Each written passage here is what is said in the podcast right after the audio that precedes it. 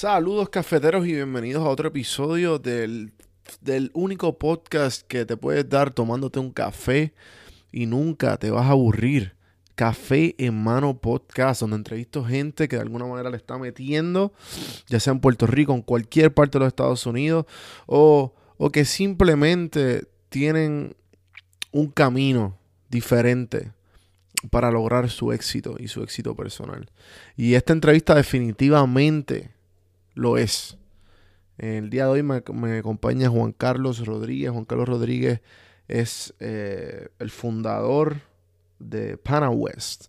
Pana West es una manufactura de verduras, frutas y vegetales, pero más bien eh, su enfoque son las panas y cómo empezó la trayectoria de, de Juan Carlos en todo esto, pues definitivamente merece eh, una entrevista y un spot en Café en Mano Podcast. Pero antes de la entrevista, obviamente, tengo que hablarle de mis auspiciadores, los que siempre me mantienen mis antojos al día.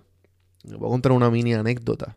Estaba hablando con un amigo que, que también se fue a la diáspora.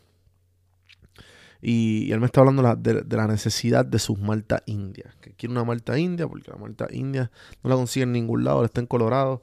Y no, no las consigue. Y yo, chico, ¿cómo va a ser? Ahí yo vi la oportunidad perfecta para decirle antojoboricuapr.com con el código café en mano te da un 10% de descuento en tu compra y esos antojitos de Puerto Rico directamente a tu puerta. Me envió un screenshot y gastó casi 10 pesos en Antojo Boricua. Que 10 pesos te dan un montón de cosas.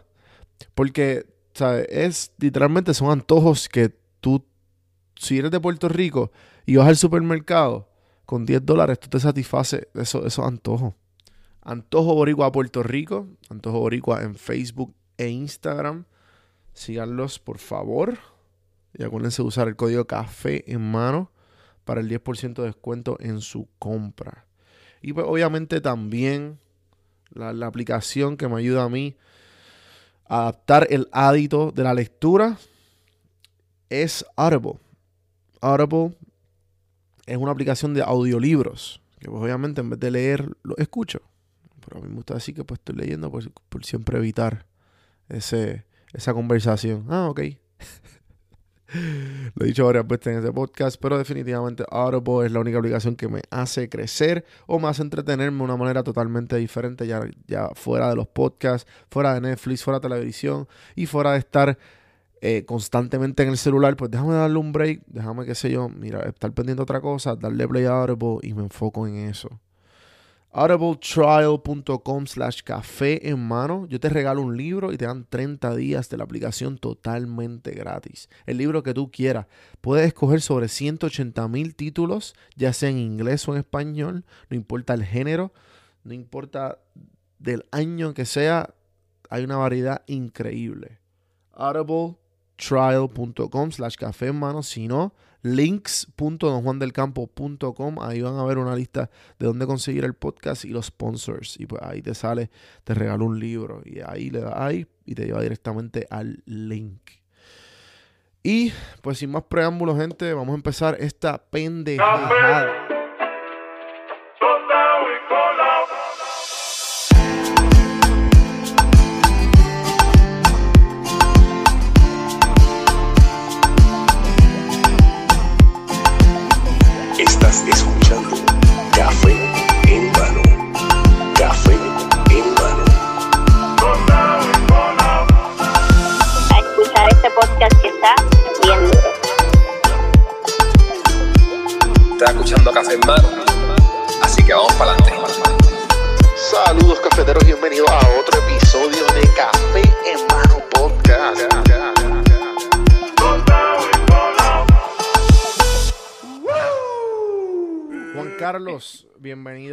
Café en Mano Podcast. ¿Cómo estás, mano?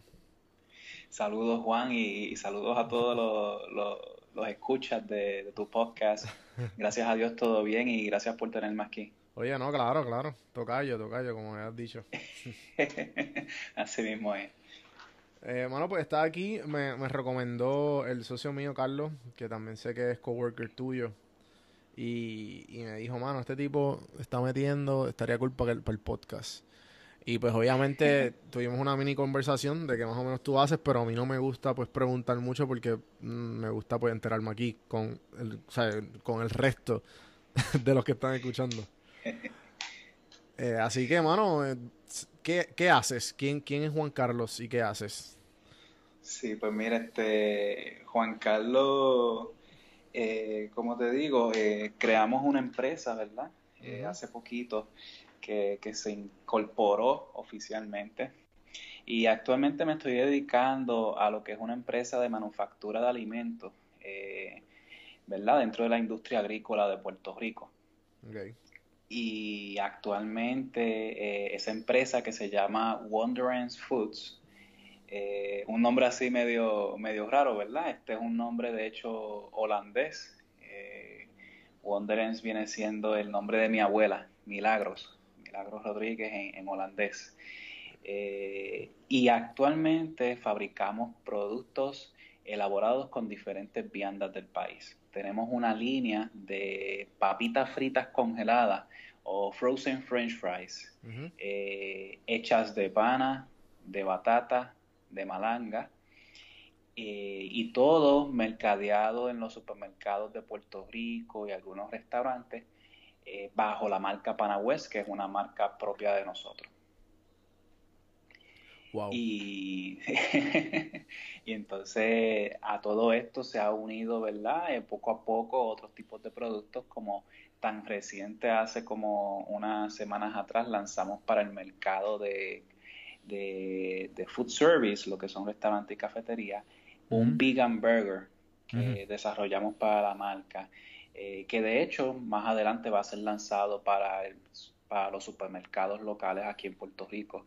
Eh, y a todo con todo esto, o sea, como puedes ver, lo que queremos pretender con, con la marca en general es traer unos productos saludables al mercado de productos congelados.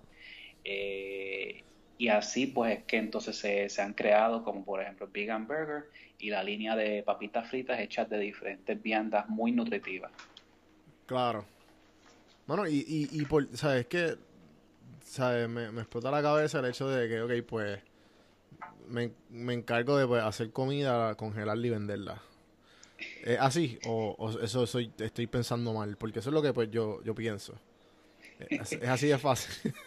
Pues fíjate, eh, la verdad que la industria de, de, de congelados no es nada de fácil. ok. Eh, ¿verdad? Primero que nada sabemos que, que, requiere de un congelador, así que hay uno- unos riesgos asociados en esta industria eh, que, que hemos visto en algunas situaciones, ¿verdad? Cuando no, no hay luz, o sea, que requiere ya de, de esas utilidades. Eh, pero en todo este proceso, eh, yendo al detalle de la confección de, la- de las papitas fritas o, los frozen french fries. Eh, hacemos proceso, todo el proceso comienza con la entrega y recibo de esa, de esa vianda, la inspección, el pesaje, se lavan, se sanitizan eh, y entonces comienzan el mondado, los cortes. De esos cortes pasamos a procesos térmicos, ¿verdad? Donde hacemos unas precocciones, por ejemplo. Y luego más adelante, pues entonces enfriamos el producto, lo empacamos y ahí entonces está ready para, para ser distribuido a otras localidades. Ok. Entonces, ¿por qué la industria de, de alimentos específicamente congelada? Mira, la, la- el segmento de congelado es un segmento que está aumentando su, eh, ¿verdad? su mercado a nivel mundial. A medida que más países eh, se van desarrollando, eh, llega el momento que las personas de esos países desarrollados están buscando conveniencia eh, que es una de, de las características que, que nuestro producto congelado, ¿verdad? Este, le lleva al consumidor. Y no solamente eso, sino que poco a poco también conociendo un poquito más de la ciencia detrás de los alimentos, hemos visto que los productos congelados pueden ser tan nutritivos y, y- y- y saludables como los mismos productos frescos. Eh, que es algo que, ¿verdad? Se, se debe llevar a la aclara- aclaración porque, te explico, un producto congelado, Si viene a la mente Eh, rápido, como que, ok, esto no es nutritivo. esto no es nutritivo, exacto, y entonces, eh, pero la verdad es que si el producto se confeccionó, se confeccionó con todos los debidos procesos eh, y, y una calidad excepcional. Al tú enfriar y congelar ese producto, tú estás reteniendo todos los nutrientes de, de esa vianda, por ejemplo, en el caso de nosotros. Eh, cuando la vianda sale directo de la finca, ya empieza a deteriorarse, a, a- a- a disminuir la cantidad de nutrientes y por eso es que tienen un periodo de vida útil de, digamos, una o dos semanas Claro. pero al tú congelarlo, tú detienes todos esos eh, Sí, el proceso. microorganismos y todo el proceso de deterioración, y entonces tienes un producto que cuando tú lo cocinas tiene la misma cantidad o casi la misma cantidad de nutrientes que cuando fue cosechado. So, y entonces el interés, el interés a este a este pues a este mercado, este nicho fue por el hecho de que no estaba, tú pensabas que no estaba que no estaba atacado correcto, que no, obviamente correctamente no, pero que había oportunidad. Viste las Ahí- oportunidades y decidiste atacarlo. Sí, correcto. Ha- Hay dos factores cruciales en, en esa decisión. Uno es como tú dices, es un, es un mercado que ha estado eh, con mala fama, donde hay muchos productos con preservativos, aditivos y cantidades de ingredientes exorbitantes. Y entonces, ¿por qué es así? ¿Por qué no hacemos productos congelados que, mira, eh, con solamente un solo ingrediente tú puedes tener un producto congelado que te dure 12 meses y va a ser súper nutritivo? No hay necesidad de echarle todos esos ingredientes que estamos viendo hoy en día. Eso es uno. Claro. Dos, nos lleva, ¿verdad?, un poquito más a, a la historia de cómo se remonta la, la compañía. Y, y es que todo comenzó con la pana. Y entonces conocemos que, que la pana se daña de dos a tres días una vez cosechada. Y al dañarse de dos a tres días, pues entonces estuve pensando en qué maneras podemos hacer que la pana llegue al consumidor eh, y tenga un periodo de vida útil más extenso. Eh, y una de esas formas o metodologías eh, fue convertirla en productos que sean congelados. Claro. Entonces, esto, es todo este, todo este tramo de fue durante o, o antes o después de María. Eh, pues mira, hay una, hay toda una trayectoria, eh, podemos hablar del antes y podemos hablar del después. Siempre, siempre. Y, y te digo, nos lleva hacia allá, hacia el 2012, Ok, mucho, mucho antes. claro. Este, allá en el 2012, eh, yo estaba cursando mi bachillerato en la. Universidad de Puerto Rico en Mayagüez. Eh, estaba estudiando ingeniería industrial.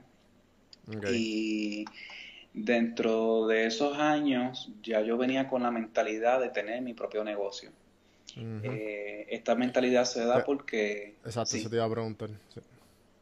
esto se da porque ahí vimos, hemos visto, ¿verdad? A lo largo desde el 2006 que hemos estado en una recesión económica. Eh, muchas noticias de, mira, hace falta empleo, eh, la economía está eh, decayendo, eh, hay mucho despido de empresas privadas, etcétera. Y, y eso era el tema de, de la casa. Yo soy natural de San Juan, pero me crié en Mayagüez. Eh, eh, así que tuve la dicha, ¿verdad?, de compartir más tiempo con, con mi familia durante mis estudios. Y entonces en la cena de, de nuestro hogar siempre se hablaba de los temas de, que sucedían, ¿verdad?, en el diario vivir. Y esos temas se tocaban y, y yo decía, wow, ¿cómo yo puedo ayudar a Puerto Rico a, a echar para adelante, ¿verdad? Que, ¿Cómo yo puedo poner mi granito de arena? Claro, so, so vienes, vienes de una familia completa y, y pues tenías también como que el, el hábito de, de hacer de la cena. Y en la cena pues se Sí. discutían estos problemas y ahí fue que nació como que estas ganas de, de, de emprender y de quiero echar la isla para adelante. Así mismo es, así mismo es. Este, allí, entonces yo dije, pues mira, eh, posiblemente... ¿Tus papás son empresarios? Bueno, mía que te interrumpa. no, este, de hecho, prácticamente nadie de la familia eh, salió empresario. Sí hay muchos eh, contables que estudiaron contabilidad o estudiaron finanzas. Claro. Eh, trabajan en, en la industria privada, este, en universidades, en farmacéuticas. Eh, mi y, no hay- hermano, y- y no hay nadie empresario en tu familia.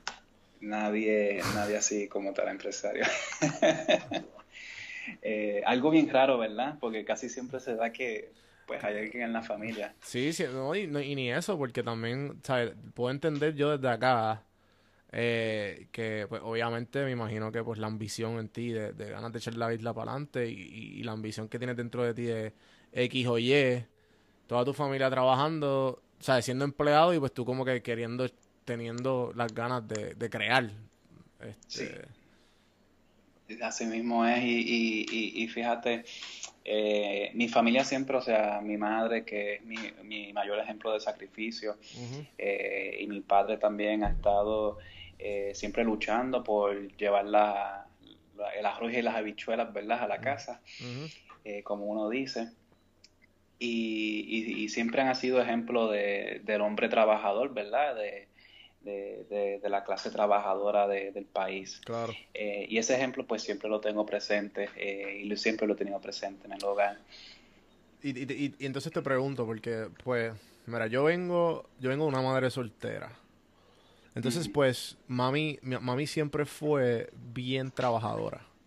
Mami tan pronto se divorció de mi papá, tenía dos trabajos, me crió a mí y a mi hermano, dándonos lo mejor. Y pues, hoy día, pues, yo digo que, pues, mis ganas de ser empresario nacen de, de la ambición de querer estar mejor.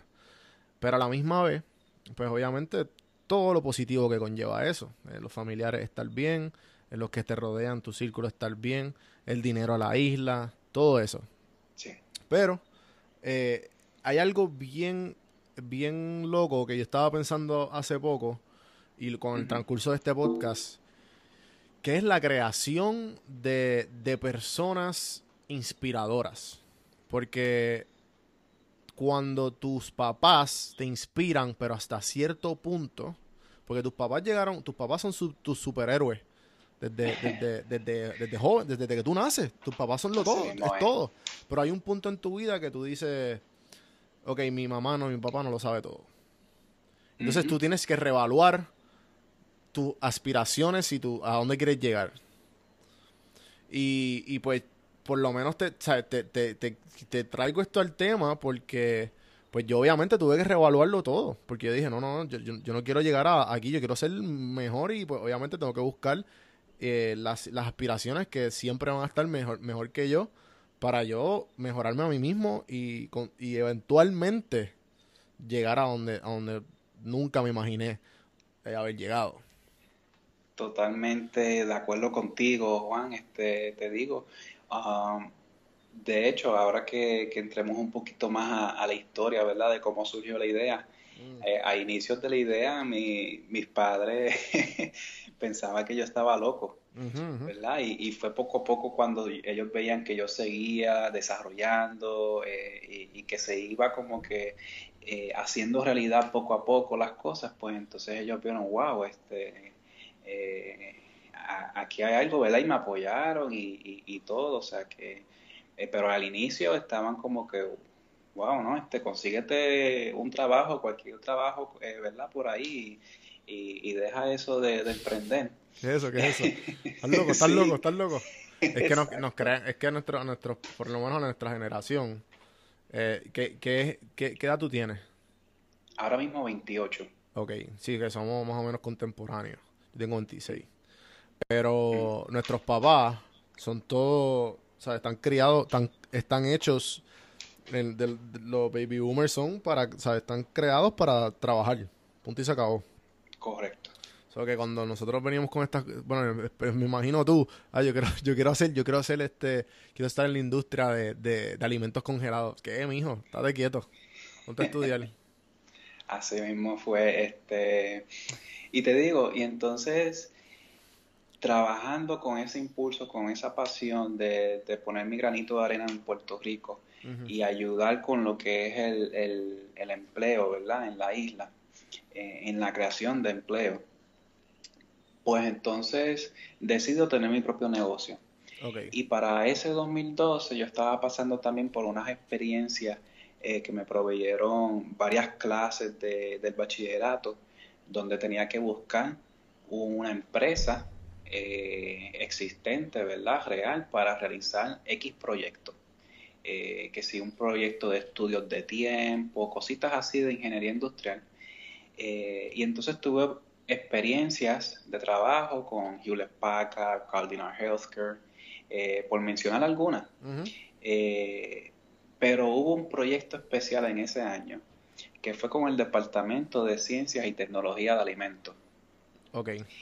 Y es en ese departamento que se pretende eh, realizar como una incubadora y estaban buscando la manera de cómo nosotros eh, podemos hacer que en vez de que un producto se tarde cinco años en incubarlo desde eh, analizar toda la línea de producción, mercadeo, imagen, etcétera, pues se tardara menos, ¿verdad? Y usando los mismos recursos de la universidad. Entiéndanse, usar las clases de mercadeo para que desarrollen la imagen del producto, utilizar las clases de, y estudiantes de ingeniería industrial para que desarrollen la línea de producción. Eh, y en ese proyecto, al final de todo, se puede decir que fue que me enamoré de la industria de alimentos eh, y me apasioné. Eh, aprendí muchas cosas, ¿verdad? Dentro del Departamento de Ciencia y Tecnología de Alimentos. Eh, reconocí el, pro- el gran problema que existe en Puerto Rico de que el 90% de los alimentos que consumimos vienen de afuera. Wow. Eh, y entonces yo dije, wow, aquí es que yo quiero, sea que vaya a trabajar para una empresa o sea montar mi negocio, yo quiero que sea parte de la industria de alimentos para poder ayudar a, solucionar también ese problema de, de las importaciones en el país. Ok. Y entonces, ajá, Entonces, ok. So que cuando te, ena- te enamoras y encuentras el- el- la pasión sobre el, el- del- de los alimentos. todavía no he llegado a la idea. No ha llegado la idea. Estás simplemente. O- ok. Entonces, ¿qué, qué, qué pasó? ¿Cómo, cómo, cómo llegó? Pues mira, ya es para el 2013. Porque ya tienes los datos. So que ahora falta como que tú. El, el, el famoso aha moment. Sí, ya, ya me estoy como que encaminando eh, y encarrilando en lo que quiero hacer. Ok. Eh, pero no es hasta que llega 2013, a principios de 2013, eh, yo, ¿verdad? Este, comiendo, así como hacemos con las amistades cuando estamos en la universidad, que vamos a la cafetería, vamos a, a restaurantes a comer y compartir. Pues yo soy fanático, eh, se puede decir fanático número uno de tostones de pana. Yo soy adicto también. Y, y siempre que yo iba a un restaurante o una cafetería, si tenían tostones de pana, tenía que pedirlo. Eh, pero este, estaba viendo, o sea, una semana esta, esta cafetería o este restaurante no tiene los tostones de pana. O este mes no tiene tostones de pana. Y, pero sin embargo, yo salía afuera, recorría la isla y veía tanta cantidad de árboles de pana alrededor de todo Puerto Rico. Y entonces pues me empecé como que a cuestionar, este, oye, pero me gustan tanto los tostones de pana, no están llegando a los restaurantes, no lo veo tanto en los supermercados, sin embargo hay tantos árboles, ¿qué está pasando? Eh, ¿dónde, hay un, un gap, verdad? Eh, que, que no está llegando la pana a, a estos comercios. Y ahí fue que, que empecé a investigar sobre la pana, eh, cómo se producía, eh, qué países eran los mayores productores, eh, cómo, cómo se sembraba, etcétera. Y, las características de- del fruto también. Y durante esa investigación eh, me envolví, me envolví tanto en la pana que yo dije, wow, eh, aquí puede haber una oportunidad y, y el problema grande es la falta de accesibilidad de pana que no está llegando a los diferentes comercios. ¿La pana, la pana es una, una es nativa de Puerto Rico o no? Súper No, ignorante de mi parte.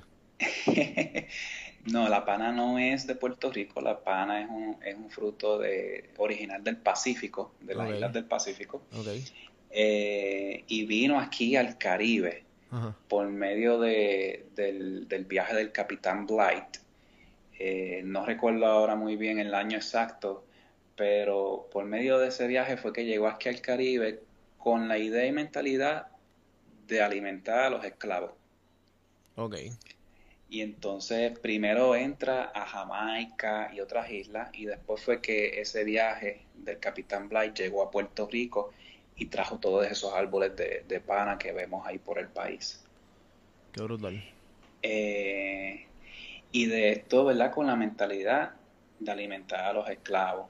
Eh, Se dicen, hay muchas historias, fíjate, de, de qué sucedió con la pana cuando llegaron los americanos, ujú. Eh, se dice, se dice que cuando llegaron los americanos, para introducir el mercado de la papa, ellos mandaron a cortar lo- los árboles de panas de, de la isla. Esos son algunos de los rumores o, o- o- o- o leyendas, ¿verdad? Como dicen por ahí. Sí, que era, la pana era tanto que tuvieron que, pues, obviamente, destruir el, el mercado para introducir la papa. Correcto. Exagerado. Y otra de las cositas que se dicen que, que, que son una- unas historias bien bonitas es que para la época de la Gran Depresión, y de hecho esto está, esto sí está eh, identificado en los libros de historia, especialmente de Mayagüez, eh, una de las órdenes ejecutivas de muchos de los municipios, incluyendo Mayagüez, fue que para la época de la Gran Depresión, cada casa sembrara un arbolito de pana. ¿Qué? Y a veces por eso vemos algunos municipios que tú vas por unos sectores y prácticamente cada casa tiene un árbol de pana. Wow. Eso está bien exagerado.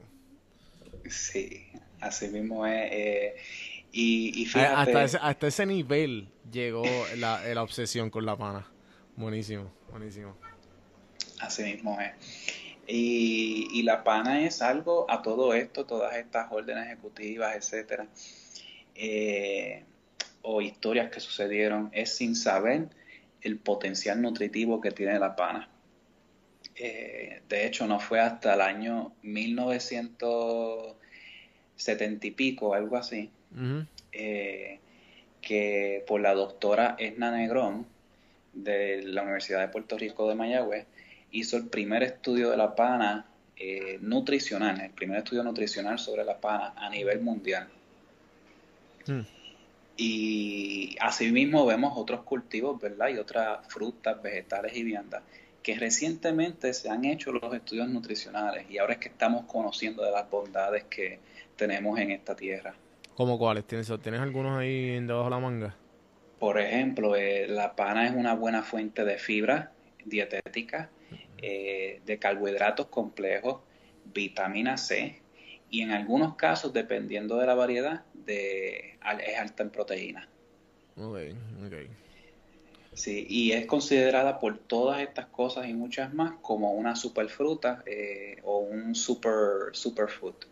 ok. Sí, entonces, ok. Y eh, volvi- volviendo a la historia que nos, de- nos, de- descarrilamos, pero no importa, de eso se trata esto.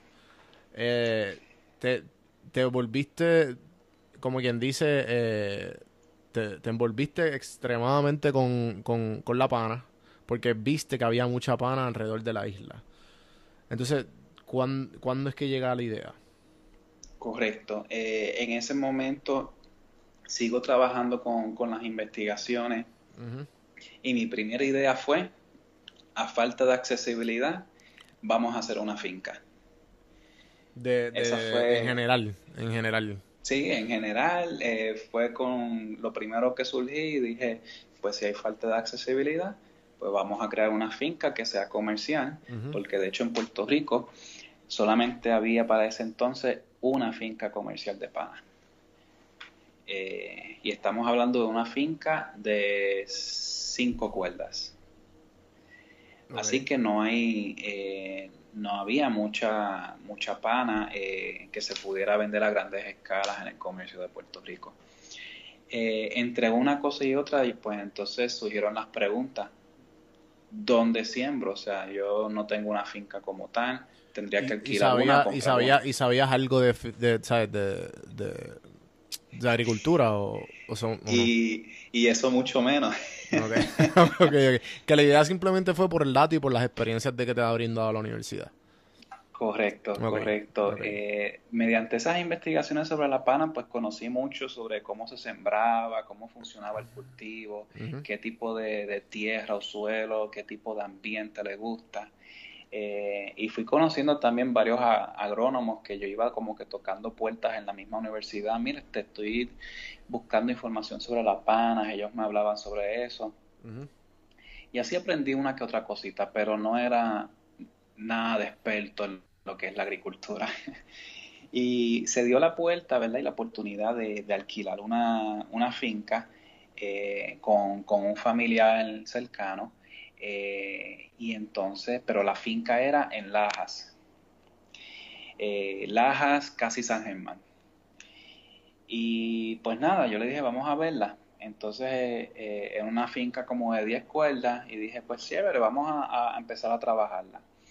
Pero entonces estaba la cuestión de los árboles, dónde los conseguía, y yo siendo estudiante, pues no es que tenga mucho, muchos ingresos, ¿verdad? So, en, dentro de esas investigaciones que hice sobre la pana, conocí a una entidad, una entidad que hasta el día de hoy todavía hacemos algunas colaboraciones, se llama Trees That Fit Foundation. Ok. Ellos están ubicados en Chicago. Y allí en Chicago, eh, ellos tienen esta entidad que se dedica a donar árboles frutales a lugares en el mundo que tienen problemas de accesibilidad de alimentos o de hambruna. Eh, y entonces conociéndolos y hablando sobre la pana con ellos, me ofrecieron, mira, este, si te gustaría eh, que te diéramos algunos árboles para que comiences tu, tu proyecto, pues llénanos esta solicitud y, y la evaluamos. Wow, o sea que ellos como que dijeron, pues dale, vamos a regalarte un par de palos de pana. Algo así se puede, se puede decir. Y yo pues entonces llené la solicitud, se la envié, me aceptaron la, la, la solicitud y entonces me enviaron unos árboles de pana aquí a Puerto Rico. Eh, y entonces así fue que comencé la idea de la finca. Perfecto, empecé a trabajar la finca. Que eso, eh, yo sé por experiencia de un amigo mío, que también es de Mayagüez, Ajá, eh, que también tiene una finca con el primo. Y ellos ya le suplían a uno que otro supermercado. Pero el hecho de, ¿sabes? Que sé, la, sé el tramo porque es que sé que es bien difícil por el tiempo. Porque a ti, y entonces también estás competi- compitiendo con, con Estados Unidos, que Estados Unidos pues está bien, te puede vender la lechuga a un dólar, pero, eh, perdón, a 90 centavos, pero la tuya obviamente es mejor calidad del país y pues obviamente no puedes competir porque la- las cantidades de ellos son mucho más exorbitantes. sí. ¿Me equivoco o no? Correcto, correcto. Y así mismo va- íbamos a estar compitiendo con otras partes del mundo eh, y del mismo Caribe, eh, como por ejemplo Jamaica. Jamaica es el mayor productor de pana en el Caribe. Ok, wow, interesante. Eh, pero hay una peculiaridad. Eh, durante ese, ese tramo de empezar a desarrollar la finca, eh, primero yo seguía mis estudios, ya en quinto año de ingeniería, eh, la cosa se estaba poniendo bien difícil, eh, menos tiempo todavía para poder trabajar en la finca. Eh, una finca que quedaba San Germán Laja, o sea que es un tramo completo de pasar todas las luces de Mayagüez, que son unos tapones exorbitantes, más llegar allá. Eh, digo, nos íbamos temprano por la mañana. Y digo íbamos porque a todo esto, pues unas amistades se unieron a, la idea eh, y empezaron a ayudarme. Así este, por colaborar, ¿verdad? Porque tenían su tiempo y, y- estaban apoyando a, a construir eso porque veían el potencial. Y otra cosa que surgió en mis pensamientos, además de ser estudiante, poco tiempo, viajes largos, eh, fue qué yo voy a hacer con toda esta pana cuando yo empiece a cosechar. Hay una peculiaridad de la pana, que es que la pana se daña de dos a tres días una vez cosechada. Wow. Así que eh, prácticamente tenemos que decir que el- en el día de cosecha yo tengo que vender toda esa pana que salga de ahí. O sea, que tú por error básicamente dijiste hay que congelar esto.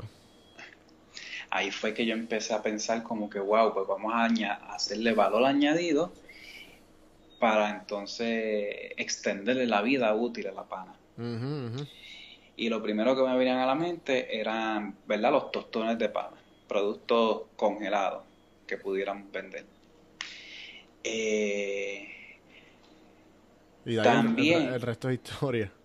ahí entonces que empieza, ya estamos entrando el 2014. Ok. Y 2014 empiezo el desarrollo de productos.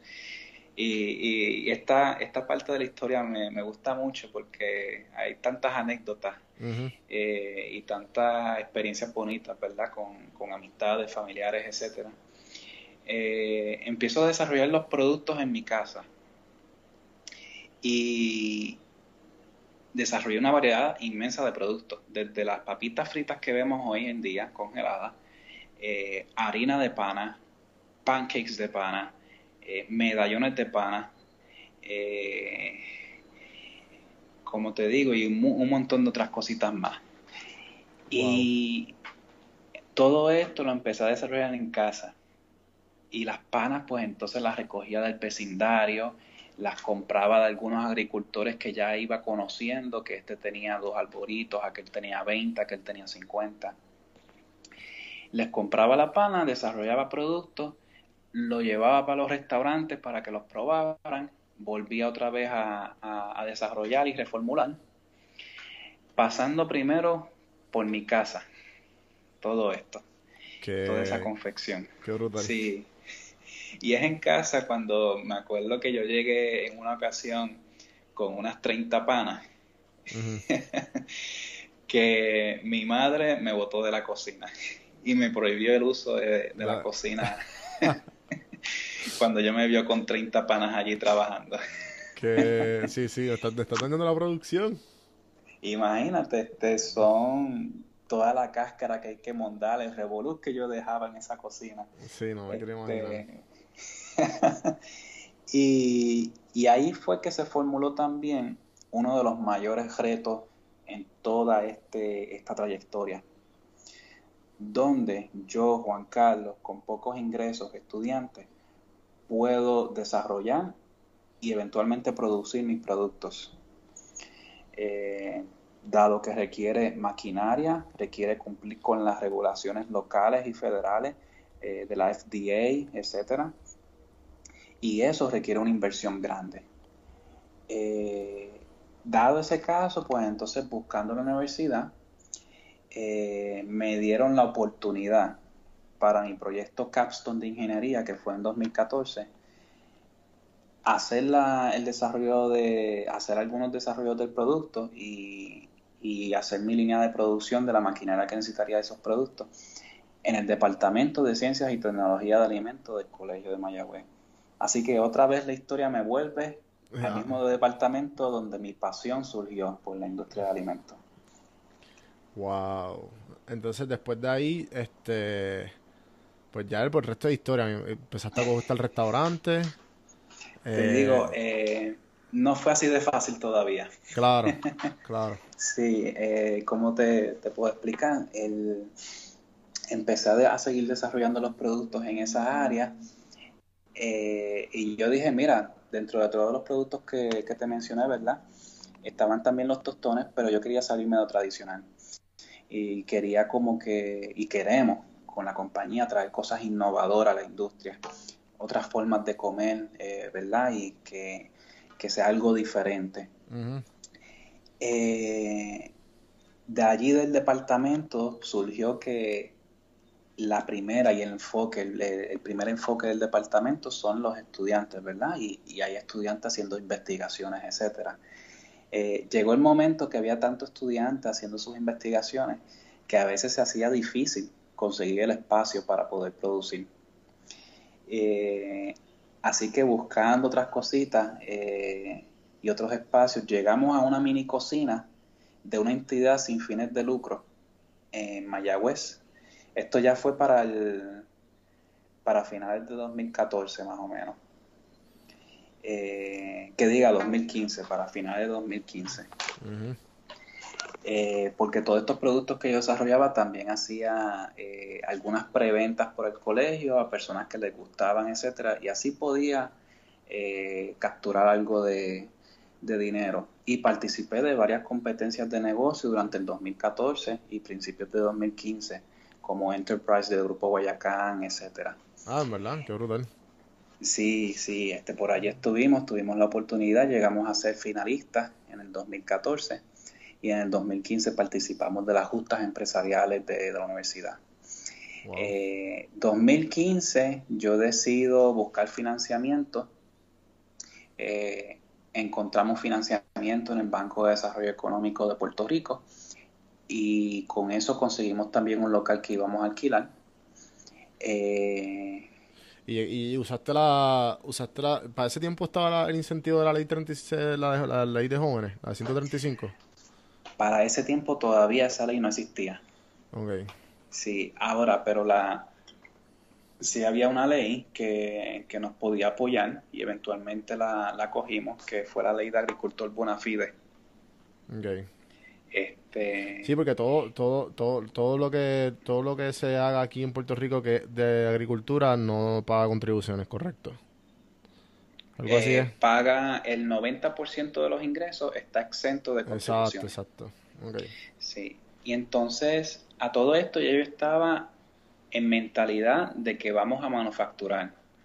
O sea, empezamos con la idea de hacer una finca, pero a la medida que yo fui desarrollando productos y conociendo agricultores, y aquel tenía 50 árboles, aquel tenía 100, ya yo vi que entre varios agricultores había un suplido que podía sustentar los inicios de una empresa. Uh -huh. No lo suficiente a largo plazo, hay que hacer todavía esfuerzos y que estamos haciendo hoy en día para fomentar la siembra de pana, pero suficiente para comenzar. Y dije, zapatero a sus zapatos, desistí de la finca y me enfoqué en buscar, en hacer mi modelo de negocio Definitivo. y buscar financiamiento para la manufactura. Claro, claro. Y, y fíjate, finales de 2015, que todavía estaba en, en Departamento de Ciencia y Tecnología de Alimentos, como te dije, se volvió la cosa un poquito más fuerte en conseguir el espacio y caí en esta mini cocina de una entidad sin fines de lucro que se llama la Asociación Mayagüezana de Personas con Impedimentos, quien dirige la señora Esther Caro, donde yo había hecho voluntariado desde hace un tiempo atrás. Y ella en ese momento recesó, ¿verdad? Por falta de fondos eh, asignados para el programa y me prestó su, su cocina por seis meses. Wow. Totalmente, en, totalmente gratis. totalmente gratis. Y, y, en, esa, en esa cocina pudimos seguir reformulando, seguir haciendo unas pequeñas producciones para preventa o este para algunos. ¿Y cómo, y cómo, y cómo, y cómo conseguías clientes? ¿Cómo? pues la base de clientes todo empezó, ¿verdad? Por, por familiares y amistades dentro de la universidad. Okay. Eh, pero la cuestión de restaurantes y supermercados, a pesar de que ellos me decían que les gustaba el producto, no me podían comprar porque necesitaban que yo tuviese ya todas las debidas licencias uh -huh. eh, de, de, la, de, la, industria de alimentos para poder venderles. ¿Y cómo tú consigues, obviamente aplicando y toda esta cuestión, un proceso bien, bien burocrático, me imagino? Pues mira, sí, este 2015 fue para buscar financiamiento, 2016 fue para remodelar el local en que estamos hoy en día. Eh, se tardó un poquito más de lo usual, ¿verdad? Porque se confrontaron dificultades en el proceso de remodelación del edificio. Eh, el edificio que estamos hoy en día es un edificio de tres pisos eh, y por eso estaban remodelándolo entero con el segundo y tercer piso de apartamentos y la primera planta, una planta comercial donde estamos hoy en día con la fábrica. Eh, y no fue hasta enero de 2017 que la fábrica Wonderance Foods comenzó operaciones oficialmente. Wow. Sí, Qué bueno, y tú dirás, Tremendo tramo. gracias, gracias. Y tú dirás, fíjate, wow, qué tramo extenso, pero también de mi parte no era que yo estaba eh, pushing eh, o, o forzando la cosa, debido Sí, a que Lo, lo estaba haciendo, me imagino que a tu paso, obviamente, porque también estaba, terminando la, el, el bachillerato en ingeniería, ¿no? Estaba, estaba terminando el bachillerato y justo después que terminé el bachillerato en el 2014, comencé la maestría en ingeniería industrial, eh, la cual terminé en diciembre de 2016. Eh, Y así fue que un mes después, en enero, ahí oficialmente ya comenzamos las operaciones. Ok. Esa historia estuvo bien cabrona. Top, yo digo que de las mejores eh, del podcast. Ok, mano, pues te voy a hacer unas preguntas a Claro, base de, de, de, de- lo que me acabas de decir. ¿Qué tú le recomendarías al Juan Carlos eh, antes de empezar la idea? Al Juan Carlos que le decían que estaba loco. Si tuvieras una máquina del tiempo y volvieras a ese momento, ¿qué tú le dirías? wow. Fíjate, yo le diría que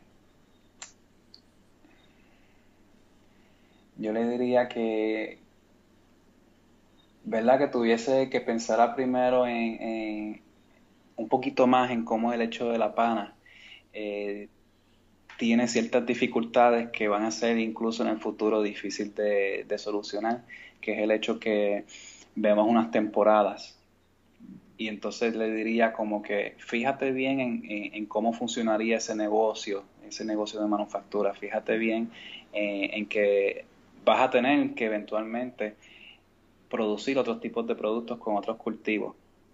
Eh, esa es una de las cositas, ¿verdad?, técnicas de- del negocio. Eh, pero a nivel personal le diría que eh, sigue con pasión y no importa lo, lo- lo que te digan, estés loco, etcétera, persevera y, y así mismo como, como lo hiciste, ¿verdad? Este, persevera en cada, en cada paso y olvídate de, la, de, cualquier obstáculo que te pueda frustrar, eh, que hubo muchas ocasiones que, que hubieron frustraciones, eh, pero persevera siempre si, si es tu pasión. Si te darían la responsabilidad de reinventar el mundo del alimento, el mercado del alimento en Puerto Rico, ¿cuáles serían tus prioridades? Yo diría que mi primera prioridad sería eh, establecer unas sólidas colaboraciones eh, con la base de la cadena de suministro que vienen siendo nuestros agricultores. Eh, y no solamente colaboraciones ante nuestro negocio, sino colaboraciones entre ellos mismos, de que crean en la organización, ¿verdad? De toda una idea, de toda una infraestructura, eh, de cómo funcionaría todo y- en, en unión, ¿verdad? En toda la isla para suplirle a las diferentes empresas que nazcan de, de ese cultivo, como en este caso la pana. Eh, creo que esa es una de las prioridades que necesita mucho nuestra isla en, en términos de la industria de alimentos, que es la organización de nuestros agricultores, que son lo- los que día a día luchan por, por tener los frutos locales. Y, y segundo, mi otra prioridad sería nuevamente establecer esa comunicación eh, entre lo que son la última parte del eslabón de la cadena, que son las cadenas de supermercados y distribuidores, con estos agricultores y manufactureros de la isla.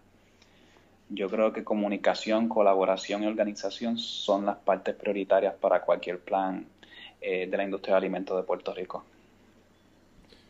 si, si tú fueras a, si lo, viera- lo, vi- lo vieras desde lejos, eh, tú desde, desde fuera de, de perspectiva, ¿qué, ¿cuáles fueron los puntos más importantes en todo este proceso para ti? Ah, a puntos te refieres como a, a- eso. Lo más recordable. Lo más recordable, ok, sí. Eh, fíjate, el, el primero definitivamente tiene que ser la, eh, el proceso de la finca, el desarrollo de la finca ya remontando en la primera idea. Es uno de los más memorables porque es donde algunas amistades vinieron conmigo a esa finca sin, sin tener ningún tipo de deber de hacerlo, ¿verdad? Eh, o estar forzado. Eh, y echaron mano a, desarrollar esa, esa finca. Eh, te digo que es memorable porque, wow, cuando tú ves a, esas amistades que dan la milla extra, es algo bien bonito de verlo. Igualmente, otro momento memorable es cuando ya comenzamos a, hacer esa primera producción en la facilidad de Wonderlands Foods allá en enero de 2017 eh, y ver a los muchachos allí trabajando, eh, eh, produciendo el producto, conversando, teniendo su hora de almuerzo, etcétera. ¿verdad? Ver toda la infraestructura montada definitivamente es algo bien bello, al igual que todos los demás que componen eso.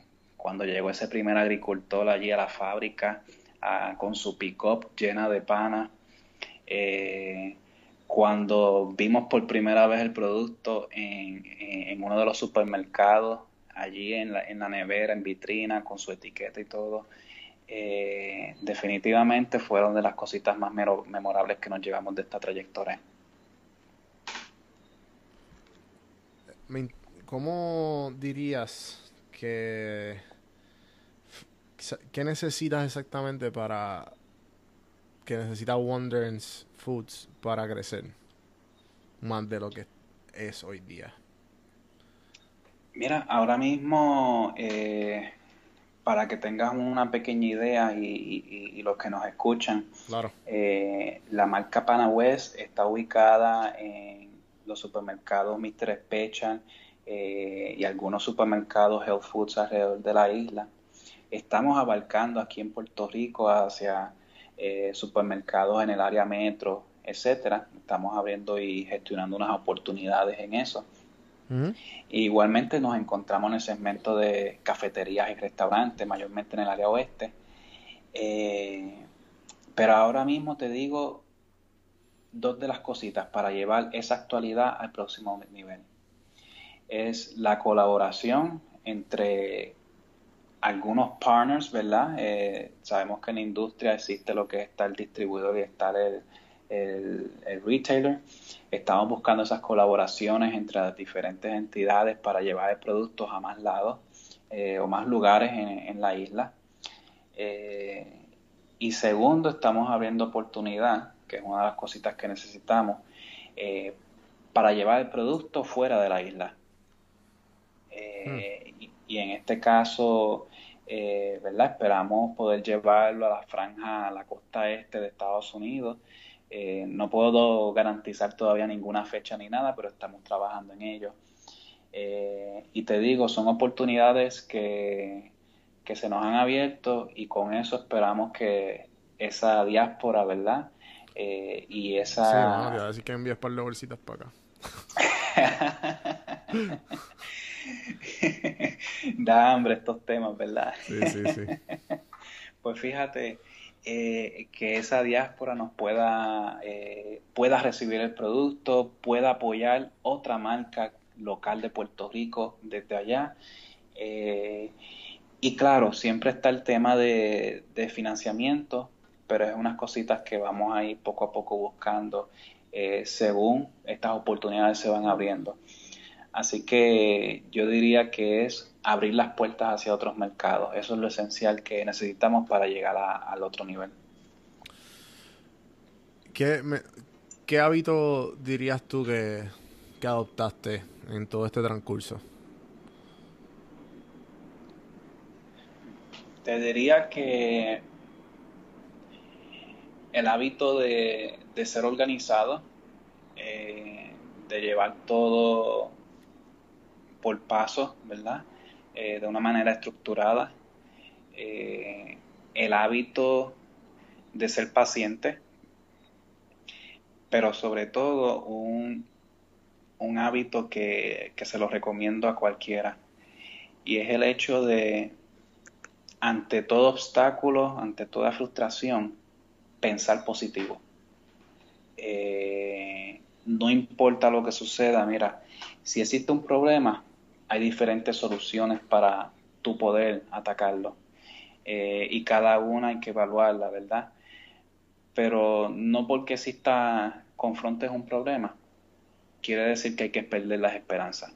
Eso es lo menos que se pierde, porque si existen alternativas, quiere decir que todavía hay esperanzas. Así que cada problema yo digo que hay que mirarlo de una manera positiva, de que esto existe las soluciones, es simplemente evaluarla, no frustrarse y seguir hacia adelante. Brutal. Bueno, Juan Carlos, eh, te voy a hacer unas últimas tres preguntas que se las hago a todo el mundo. Eh, son un poco random, pero puedes contestar lo que tú quieras, no te preocupes. Eh, la primera pregunta, ¿qué serie o película le ha sacado algún tipo de enseñanza? wow. Um, bueno, pues podemos comenzar porque no, no veo muchas series. Ok, ok. So, me pusiste la pregunta más difícil todavía. Tampoco ves películas, ¿cómo va a ser? Eh, sí, sí, he visto, aunque sí, sí, he visto películas. Eh, wow, te diría la, la primera película que siempre me viene a la mente porque la, la vi desde niño, este, es la trilogía de Lord of the Rings. Wow, ok, sí. Y, y tú dirás, wow, esto, pero qué enseñanza podemos eh, sacar de esa película, pues fíjate, es una enseñanza que va a tono con, con, con, con lo que te mencioné ahorita. Y, y hay una parte que eh, donde no sé si saben los personajes, pero Gandalf de Sí, de, de, de Grey. Lo sé tranquilo. hay, hay una parte que le dicen a, a, a Pippin que, que nunca se, se, se pierden las esperanzas. Eh, y, o sea, que no hay- quizás no haya manera de, de ganar, pero siempre hay esperanzas. Así que ese, ese mensaje yo creo que es una, una enseñanza que siempre tenemos que tener pendiente hoy en día. Brutal. Eres el primero que me dice Lord of the Rings y estoy, me, me encantó tu respuesta. Eh, he escuchado todo, Star Wars, Toy Story, Lion King. eh, entonces la segunda pregunta, si el momento que, que tengas un hijo o una hija, ¿qué libro les regalarías? Wow. Em,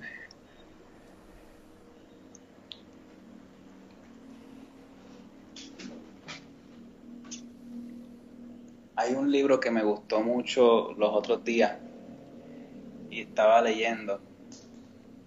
Eh, y se llama, es de este joven empresario que, que funda su, su, compañía de jaleas.